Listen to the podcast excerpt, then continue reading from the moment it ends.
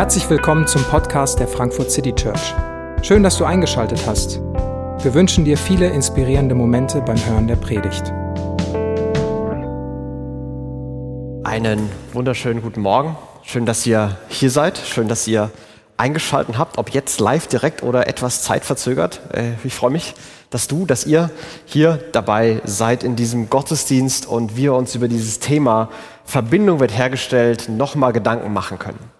Wir haben letzte Woche mit dieser Reihe angefangen und die, die Idee ist daraus entsprungen, dass dieses Gefühl, Verbindung verloren zu haben, in ganz vielen Lebensbereichen gerade präsent ist und unter anderem auch im, im Glauben, im, im religiösen, spirituellen Sinne, dass da Dinge verloren gegangen sind. Klar, und manches aus Umständen, aber manches vielleicht auch durch eine persönliche Entwicklung, ein persönliches Hinterfragen von Dingen.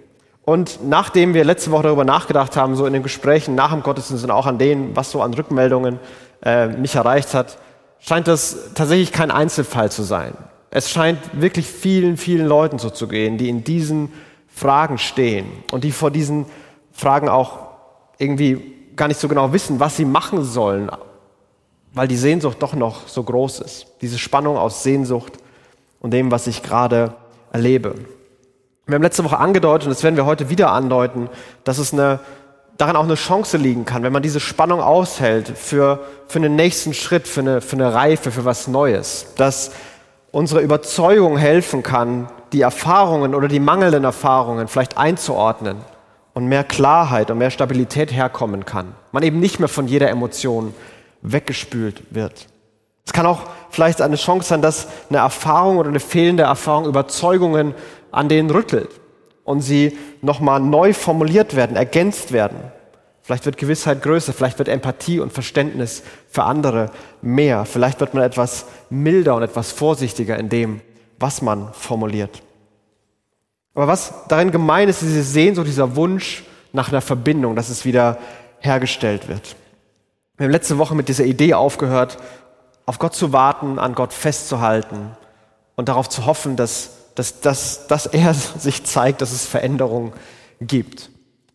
Und alle, die zugehört haben, haben mindestens eine Woche gewartet und jetzt geht es weiter und wir wollen uns mit diesen Gedanken weiter beschäftigen. Und heute so ein bisschen mit dem Fokus, warum hoffen wir denn eigentlich auf Jesus? Warum wollen wir denn eigentlich an Jesus festhalten? Vielleicht unserer Sehnsucht so ein bisschen Ausdruck verleihen, was uns fehlt, was wir uns wünschen und wie Jesus darauf reagiert und welche, welche Fragen und welche Gedanken Jesus uns dazu geben will. Und den Text, den wir gehört haben, der mit Empörung und Zumutung beginnt, ist äh, am Ende von einem längeren Dialog, den Jesus ähm, gehalten hat. Also Jesus hat erst angefangen an einem Abend, wo viele hunderte, viele tausende Leute versammelt waren, ähm, ein, ein, mit, durch ein Wunder alle satt zu machen und allen Brot zu geben. Die Speisung der 5000 wird es oft genannt. Und danach gab es, hat er sich zurückgezogen, weil die Leute waren so beeindruckt von diesem Moment, so beeindruckt von diesem Erlebnis, dass sie ihn zum König machen wollten. Und das war Jesus in dem Moment zu viel. Er ist zurückgegangen und dann beginnt er diese Rede zu halten und, und er sagt, ich bin das Brot des Lebens. Ich bin die Quelle und die Grundlage für alles Leben. Ohne mich wird Leben ultimativ verloren gehen. Ohne mich wird Leben ein, vergehen, verdorren und verschwinden. Aber ich bin die Quelle, ich bin die Grundlage allen Lebens. Und so weit, so gut. Aber dann beginnt er Dinge zu sagen und zu formulieren, die diese Empörung äh, auf, aufrufen. Und er wiederholt in seiner Rede auch genau die Dinge, die die besondere Zumutung sind. Ich will einfach mal zwei Verse vorlesen, die Jesus da so, so sagt. Ich bin das Brot des Lebens. Wer an mich glaubt, der wird dieses Leben haben. Und er macht es praktisch mit einem Bild, mit einer Illustration und sagt, wer mein Fleisch isst und mein Blut trinkt, hat ewiges Leben und ich werde ihn am letzten Tag auferwecken. Denn mein Fleisch ist wahre Nahrung und mein Blut ist der wahre Trank. Und Leute dachten sich so, nee, einfach nee. Das ist doch nicht dein Ernst, Jesus. Das, das, das kann doch nicht sein. Und genau auf diese Verse kommt das. Empört sagten viele seiner Jünger, was er da redet, ist eine Zumutung. Wie kann man von jemandem verlangen, sich so etwas anzuhören? Und an dem Punkt würde ich sagen, so ja, kann ich sehr gut nachvollziehen. Das ist wirklich ein, ein drastisches Bild. Und ja, natürlich haben Leute auch verstanden, dass das wahrscheinlich irgendeine Form von Bildsprache ist. Aber wirklich, Wer mein Fleisch isst und mein Blut trinkt, das ist doch schon sehr drastisch und sehr brutal und sehr absolut. Also unabhängig davon, dass Jesus sich als Quelle des Lebens darstellt, aber dann so, das kann er nicht sein. Und Leute empfinden es als Zumutung. Und es gibt wahrscheinlich viele Gründe, warum Leute in dem Moment gesagt, gedacht haben, nee, das war's für mich. Das, das kann man sich mit anhören, ich gehe. Vielleicht waren es intellektuelle Gründe. Das hat keinen Sinn gemacht. Da gab es einen großen Zweifel, eine große Frage, eine Aussage Jesu, die einfach so empörend war und sagt, da kann ich nicht mehr mitgehen. Wer sowas sagt, da kann ich nicht mitgehen. Vielleicht kennst du das. Vielleicht gibt es eine, eine Aussage, die du von Christen gehört hast, eine, eine Bibelstelle, die dir vielleicht einfällt, wo du denkst so, das, das, das kann ich mir nicht mit anhören. Das ist eine Zumutung. Das geht einfach nicht. Und du beginnst auf Distanz zu gehen. Für andere waren es sicherlich emotionale Gründe. Speisung, alle haben zu essen, sie wollen Jesus zum König machen, emotionales Hoch, Hammererlebnis. Wer mein Fleisch isst und mein Blut trinkt, weniger gutes Erlebnis. Auf einmal war das Gefühl weg. Da war kein gutes Gefühl mehr da. Da war kein gutes Erleben da. Und dann sagen sie, das, das passt mir nicht. Das ist eine unbequeme Erfahrung. Das ist eine, ein schlechtes Gefühl, was ich habe. Das überfordert mich. Ich, ich gehe. Wenn ich hier nicht die Emotion, das Erleben finde, was ich brauche, dann ziehe ich mich zurück. Und vielleicht geht es auch dir so, dass manches Erleben im Glauben, manches Erleben von Gott schon lange zurückliegt, viel zu lange zurückliegt, vielleicht sogar noch nie da war. Vielleicht gibt es andere Stellen in deinem Leben, wo du sogar sehr viel mehr und sehr viel bessere Dinge erlebst. Und daher kommt vielleicht Distanz. Und für andere wurden einfach Erwartungen und Hoffnungen enttäuscht. Man hatte sich anders vorgestellt. Jesus hätte das doch anders machen können. Hätte sich doch zum König machen können, allen immer genug zu essen geben, große Feier, wäre doch für alle schön gewesen. Warum macht Jesus das? Warum durchkreuzt er Vorstellungen, Wünsche und Sehnsüchte? Und warum gibt er noch nicht mal eine gute Antwort dafür? Wenn er mir denn wenigstens erklären würde, warum sein Weg der bessere ist. Aber Pustekuchen. Der macht es einfach anders. Und ich stehe da mit offenen Fragen und enttäuschten Erwartungen. Und man beginnt vielleicht auf Distanz zu gehen. Und Jesus war sich dessen bewusst. Direkt der nächste Vers. Jesus war sich bewusst, dass die Jünger über seine Worte empört waren. Und dann sagt er, daran nimmt er Anstoß? fragt er sie. Klammer auf. Natürlich nehmen wir daran Anstoß, Klammer zu. Aber was werdet ihr sagen, wenn ihr den Menschensohn im Himmel zurückkehren seht, dorthin, wo er vorher war? Daran stört ihr euch? Ja, natürlich stören wir uns daran, Jesus. Was soll denn das sein? Und Jesus sagt, wisst ihr was, das war noch gar nichts. Wartet mal ab. Wenn ihr den Menschensohn in den Himmel auffahren seht, dorthin zurückkehren, wo er gekommen ist, unfassbar, was Jesus hier in dem Satz alles voraussetzt. Er ist Gott, der vom Himmel gekommen ist, ist hier als Mensch unter, als Gott unter den Menschen, aber sieht aus wie ein Mensch, ist auch Mensch und ist gleichzeitig Gott, wird aber wieder in den Himmel zurückgehen und dort in die Welt regieren. Ähm, und das wird hier einfach so mit rausgehauen und vorausgesetzt. Wenn ihr daran schon Anschluss nehmt, was wird erst kommen, wenn ich im Himmel bin, meinen Thron besteige und die Welt regiere, aber gleichzeitig, während ich die Welt regiere und absolute Kontrolle habe, nicht mehr da bin und ich ihn nicht mehr sehen werdet. Wieder zwei Dinge, die überhaupt nicht zusammenpassen. Absolute Kontrolle und Abwesenheit. Wie soll das denn gehen? Muss man nicht da sein, um Kontrolle zu haben? Jesus, was ist los? Aber Jesus scheint hier vorauszusetzen, dass solche Phasen und Fragen von Enttäuschung und ich verstehe es nicht und es fühlt sich nicht gut an, normal sind. Daran stört ihr euch? Hey, das wird noch öfter passieren. Es wird noch mehr so Momente geben. Das war nicht das erste Mal und nicht das letzte Mal, wo ich euch frustriert habe. Es war nicht das erste, das letzte Mal, wo ihr mit offenen Fragen zurückbleibt, wo es sich nicht so anfühlt, wie ihr wollt, dass es sich anfühlt. Jesus rudert nicht zurück. Jesus beginnt auch nicht, das irgendwie differenzierter darzustellen oder nochmal neu zu erklären, sondern er, er bleibt genau bei seinem Punkt bestehen. Der Geist ist es, der lebendig macht, das Fleisch ist dazu nicht fähig. Die Worte, die ich zu euch geredet habe, sind Geist und sind Leben was ich zu euch gesagt habe, so empörend es für euch ist, darin ist Geist, darin ist Leben. Diese Worte machen ultimativ lebendig. Gottes Wort und Gottes Geist wird hier ganz eng miteinander verbunden. Die werden nicht gegeneinander ausgespielt.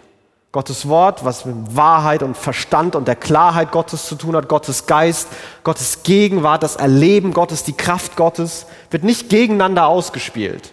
Dass das eine wichtiger als das andere ist, sondern beides ist in diesem Leben verbunden. Das, das gehört zusammen. Das sind zwei Seiten einer Münze, die Leben heißt.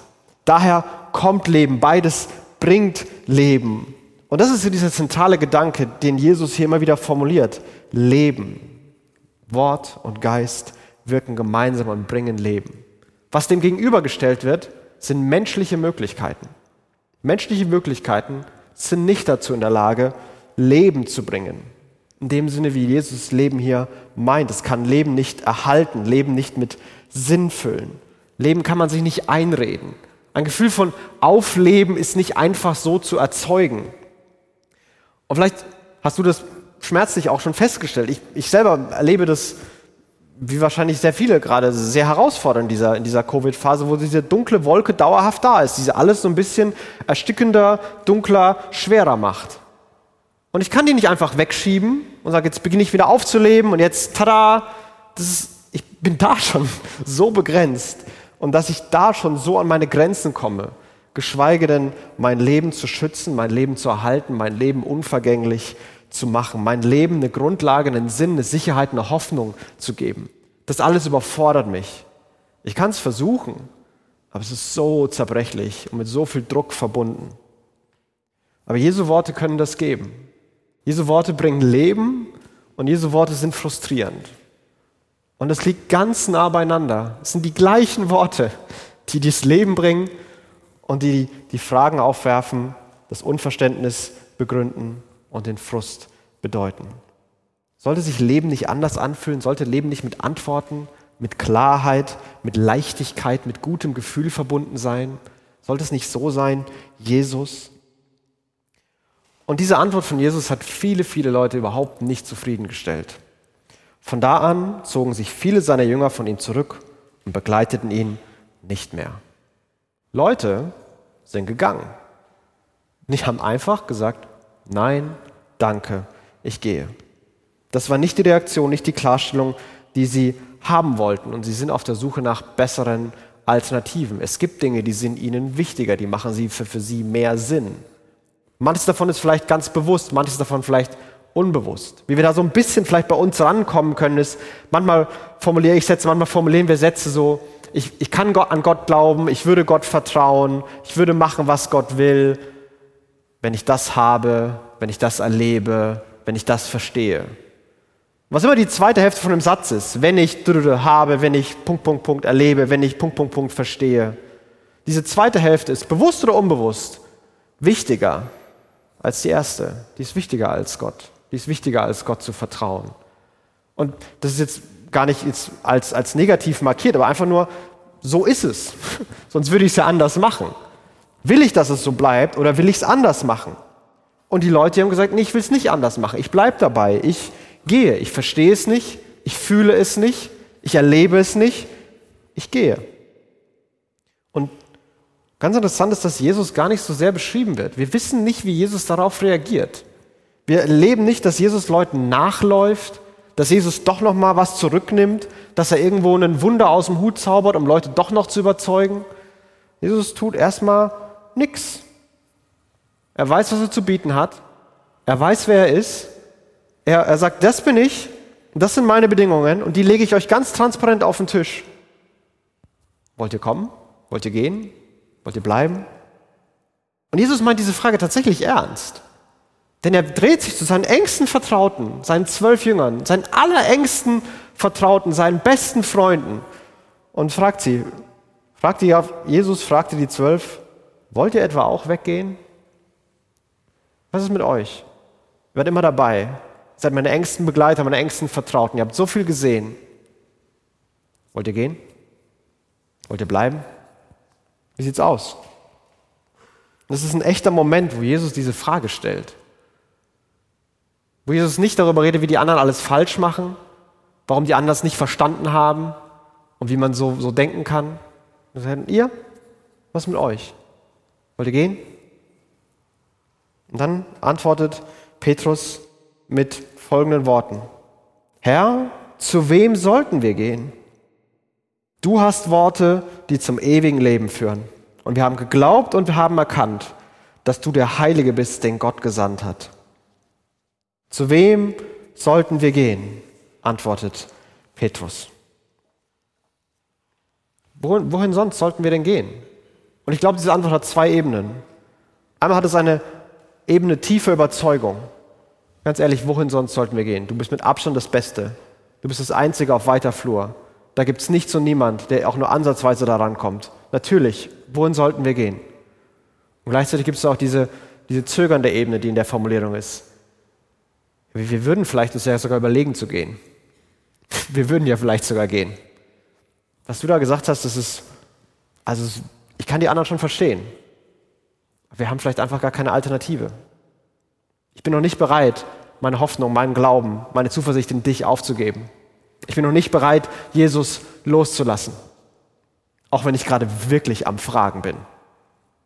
Und beide Ebenen liegen auch hier wieder nah beieinander. Tiefe Überzeugung und fragendes Zögern. Aber Petrus formuliert hier, wir glauben, dass das, was du sagst, so unverständlich und überfordernd es manchmal ist, dass das wirklich so ist. Wir glauben, dass du wirklich der bist, der du behauptest zu sein. Und wir glauben, dass deine Worte wirklich Leben bringen. Dass du der bist, der Leben bringt. Und ich glaube, diese Frage, die Jesus hier seinen Jüngern stellt, die, die stellt er auch uns in dieser Zeit. Hey du, willst du gehen? Vielleicht bist du anfangs ganz neu interessiert, vielleicht hast du schon eine lange Geschichte. Ich weiß nicht, wo du gerade stehst und, und wo deine Emotionen, deine Gedanken, deine Gefühle, deine, deine Fragen sind. Aber stell dir diesen Moment vor, dass Jesus zu dir kommt und sagt, willst du gehen? Möchtest du das hinter dir lassen? Hast du was gefunden, was besser ist? Möchtest du gehen? Und du hast wirklich die Wahl. Du darfst wirklich das antworten, was du denkst. Und ich weiß nicht, was du antwortest. Vielleicht willst du gehen. Aber vielleicht ist deine Antwort auch eine, die ähnlich ist wie die, die Petrus hier formuliert. Ich möchte das nicht aufgeben.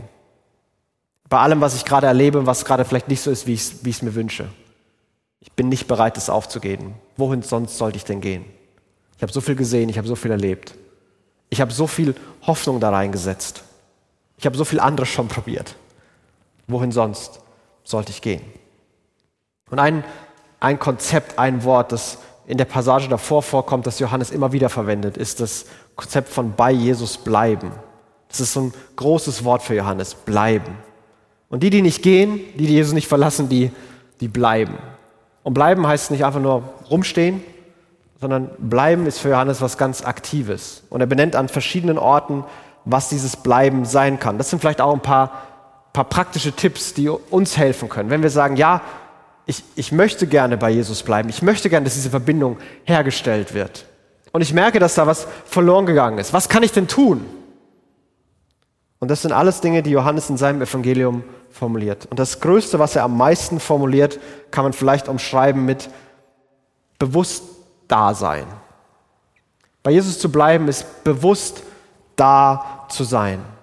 Zeiten der, der Ruhe, Zeiten ohne Ablenkung, Zeiten mit Fokus, mit Jesus, für Jesus zu generieren. Sich die zurückzuerobern. Ich weiß, dass für mich, das war so ein, in meinem Reflektieren, in meinem Urlaub, eine der, eine der, der, der Erkenntnisse für mich, einfach nur, ich, ich nehme mir das jetzt mal anders vor oder ich probiere mal was anderes. Das ist nicht, wo ich stehe. Ich muss mir das erkämpfen. Ich muss mir das zurückerobern. So fühlt sich's auch an. Zwischen all der Ablenkung, die ich, die ich in meinem Leben habe, zwischen all dem, wo mein Smartphone sich immer wieder reindrängen will in Momente der Ruhe und der Klarheit, zwischen all den Verantwortungen der To-Do-Liste, was man denn alles noch tun müsste und wie man es denn alles macht. Und wenn man dann noch in der Arbeit eingespannt ist auf verschiedene Arten und Weisen, in der Familie eingespannt ist auf verschiedene Arten und Weisen, im Freundeskreis eingespannt ist, dann sind diese Zeiten so schnell einfach weg. Und ich muss darum kämpfen, diese, diese Zeiten der Ruhe, des bewussten Daseins mir zu holen, wo Gedanken zu hochkommen können, wo Fragen, wo Emotionen, wo Ängste da sein dürfen und bei Gott sein dürfen. Sinngemäß, was man bei einigen Männern und Frauen der Kirchengeschichte findet, ist so dieser, dieser simple Satz, so Gott ist, Gott ist oft da oder Gott ist immer da, nur ich bin es oft nicht. So Gott ist da, aber, aber ich bin irgendwo. Mein Kopf ist irgendwo, meine Gedanken sind irgendwo, meine Gefühle sind irgendwo. Vielleicht will ich sogar irgendwo sein, weil es da schöner und leichter ist. Aber Gott ist da und ich bin nicht da. Und ich muss mir das zurückerobern. Und vielleicht musst du das auch. Vielleicht musst du das auch zurückerobern. Ein paar Minuten, ein paar Momente ohne Hektik, ohne Ablenkung, der Ruhe. Die werden nicht von alleine kommen. Und dann formuliert dieses Johannes dieses Bewusstdasein mit in der Liebe Gottes bleiben. Sich zu erinnern, ich bin geliebt, Gott ist da, Gott kümmert sich. Dieser Moment des bewussten Daseins. Ein weiteres, wie wir, wie wir bleiben können, ist Gottes Wort, Jesu Wort, Raum geben in unserem Leben. Und das ist keine neue Erfindung, das ist kein neuer Tipp, den die Welt noch nie gehört hat. Aber das ist auch, was Jesus wieder und wieder sagt. Wer in meinen Worten bleibt, der bleibt bei mir. Ein, ein, ein aktives sich damit auseinandersetzen, was Jesus sagt. In der Bibel zu lesen. Das kann man ergänzen mit Predigten, mit Podcasts, mit Büchern, mit Gesprächen mit Leuten. Aber ich glaube, das kann man nicht ersetzen. Und wieder, das ist kein, ich nehme es, ich habe die Erfahrung meines Lebens und dann lege ich es weg und dann ist es morgen genau wieder so. Manchmal sind es lange Phasen, wo man irgendwas liest, nicht mehr weiß, was es war, die Namen hat man auch schon wieder alle vergessen und dann geht es wieder morgen weiter. Und dann gibt es wieder andere Phasen, wo es anders ist, wo es, wo es inspiriert, wo es ermutigt, wo es tröstet, wo die Augen leuchten. Und manche Phasen, wo man die Augen kaum offen halten kann. Aber einen Rhythmus zu erarbeiten, dran zu bleiben, festzuhalten, Gottes Wort Raum zu geben. Etwas anderes, was Johannes sagt, ist, wie können wir bei Gott bleiben, indem wir tun, was Gott sagt? Indem wir machen, was Gott möchte. Auch wenn wir es nicht verstehen. Gott, ich weiß nicht warum, ich weiß nicht wieso, aber ich glaube, dass ich das tun soll. Also tue ich es. Ich mache es, weil du es gesagt hast. Und ich vertraue dir, dass du Gutes daraus machst. Auch wenn es sich nicht sofort gut anfühlt. Ich vertraue dir. Und allgemein ist dieses Bleiben immer in Formulierungen eingepackt, die, die langfristig die geduldig, die organisch sind. Die sind nicht so schnell und sporadisch und aufflackern und verpufft und weg, sondern die, die sind mit, mit Wachstum, mit, mit, mit ständigem Verbundensein verbunden, mit Phasen, mit verschiedenen Momenten, wo es mal auf und mal abgeht. Solche Phasen kommen immer wieder. Die gehören auch dazu. Jesus scheint die hier dazu zu gehören. Hey, das, das stört euch schon. Wartet mal ab, was da noch kommen kann. Und ich glaube auch, dass es einander, das Gemeinsame ins Spiel bringt. Wie bleiben wir, indem wir eben nicht nur alleine bleiben, sondern miteinander im Gespräch sind? Wie geht's uns? Wo, wo stehen wir? Welche Fragen haben wir? Wofür können wir beten? Wo, wo, wo sind wir gerade in unserer persönlichen Reise? Wo stehen wir in unserem Leben? Und Leute damit reinholen. Und da wird dann die Frage nach, nach Gemeinschaft und nach Kirche wieder groß. Und die, die nächste Reihe, kurze Andeutung, oder die nächste Predigt wird sein zu wie ist das denn mit Kirche? Verbindung wird hergestellt. Macht das mit Kirche noch Sinn? Wie sieht es denn mit Kirche aus? Und da kommt das Gemeinsame dann ins Spiel. Aber heute wollen wir bei diesem persönlichen Moment bei dir und Jesus bleiben. Und das sind praktische Tipps. Aber die entscheidende Frage hinter all dem ist, willst du das? Willst du gehen oder willst du bleiben? Wir bekommen keine wasserdichten Argumente, die uns von Jesus überzeugen. Wir bekommen auch kein ultimatives Erlebnis, was uns, was uns für immer alles klar macht. Wir bekommen Jesus, eine wasserdichte und ultimative Person. Das ist, was wir bekommen. Den Blick auf Jesus, seinen Charakter, seine Werte, das, was wir inspirierend finden und das, was uns stört. Und seine Worte sind voller Leben. Auch die Worte, die so hart sind. Wer mein Fleisch isst und mein Blut trinkt. Und er formuliert das mit dem Blick voraus, dass er am Kreuz sterben wird. Wir werfen, wenn wir Abendmahl feiern, den Blick zurück, was da passiert ist. Vielleicht hast du schon oft Abendmahl gefeiert, hast du schon oft die Formeln und die Worte gehört, die dazugehören. Vielleicht ist es auch ganz neu für dich. Aber was wir im Abendmahl feiern, woran wir uns erinnern, ist genauso schockierend und aufrüttelnd. Denn wir erinnern uns, dass Jesus Leib gebrochen wurde und sein Blut vergossen wurde. Und wir, wir essen etwas und wir trinken etwas, was Jesu, Jesu Körper und Jesu Blut symbolisiert. Das ist auch was Schockierendes. Denn es erinnert uns an etwas, was noch viel schockierender war. Dass Jesus selbst, das Leben selbst, Gott selbst am Kreuz gestorben ist. Dass er getötet wurde. Aber das war nicht seine Niederlage.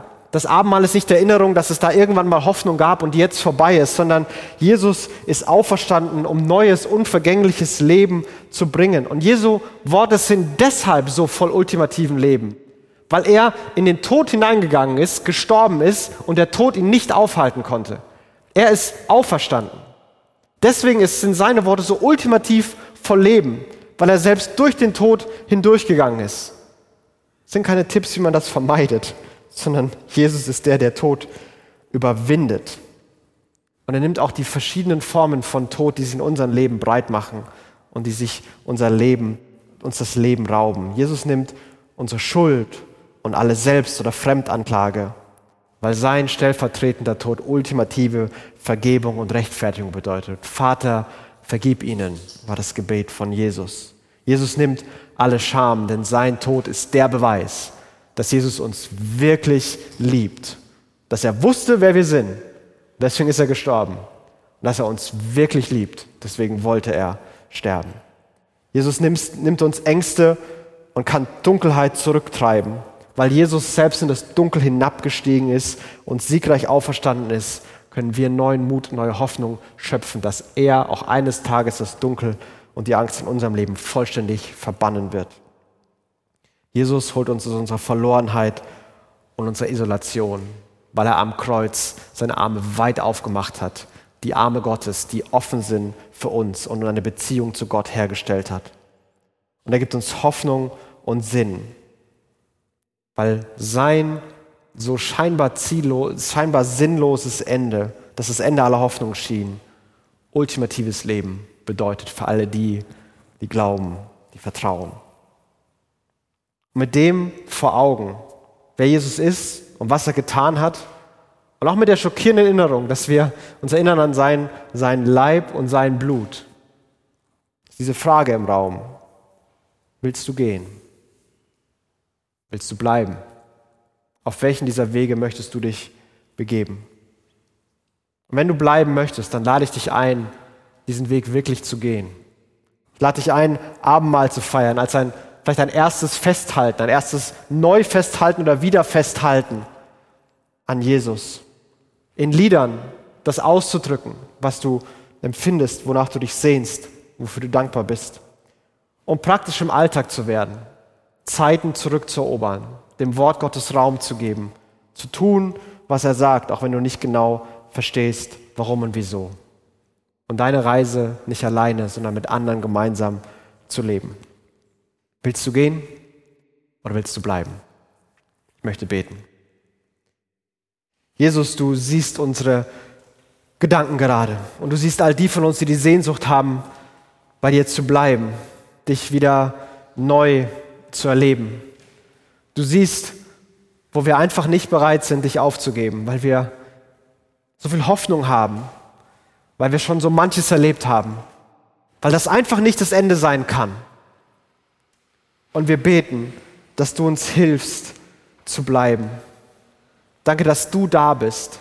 Danke, dass du in Vorleistung gegangen bist, dein, dein Leib gegeben hast, dein Blut vergossen hast, deinen Sieg über Tod, dass der steht, damit wir hoffen können auf Leben. Und Jesus, ich bitte dich, dass wir diese Verbindung zu dir wieder neu erleben, dass, dass du die wiederherstellst. Hilf uns, unseren Teil zu tun aber bitte übernimm du den großen Anteil. Jesus, wir können nichts von dir fordern, aber wir können dir unseren Wunsch ausdrücken. Und ich möchte jetzt für, für jeden, der hier ist oder der zuschaut, bitten, wo dieser Wunsch da ist, erbarme du dich, begegne du uns, Hilf uns zu bleiben und stell du die Verbindung wieder her. Danke, Jesus, dass deine Worte voll Leben für uns auch heute sind. Amen.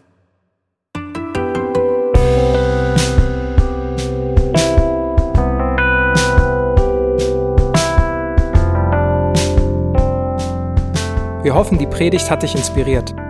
Wenn du uns kennenlernen möchtest, dann schau einfach mal auf unsere Homepage www.frankfurtcitychurch.de oder besuch uns in unseren Gottesdiensten. Bis dann!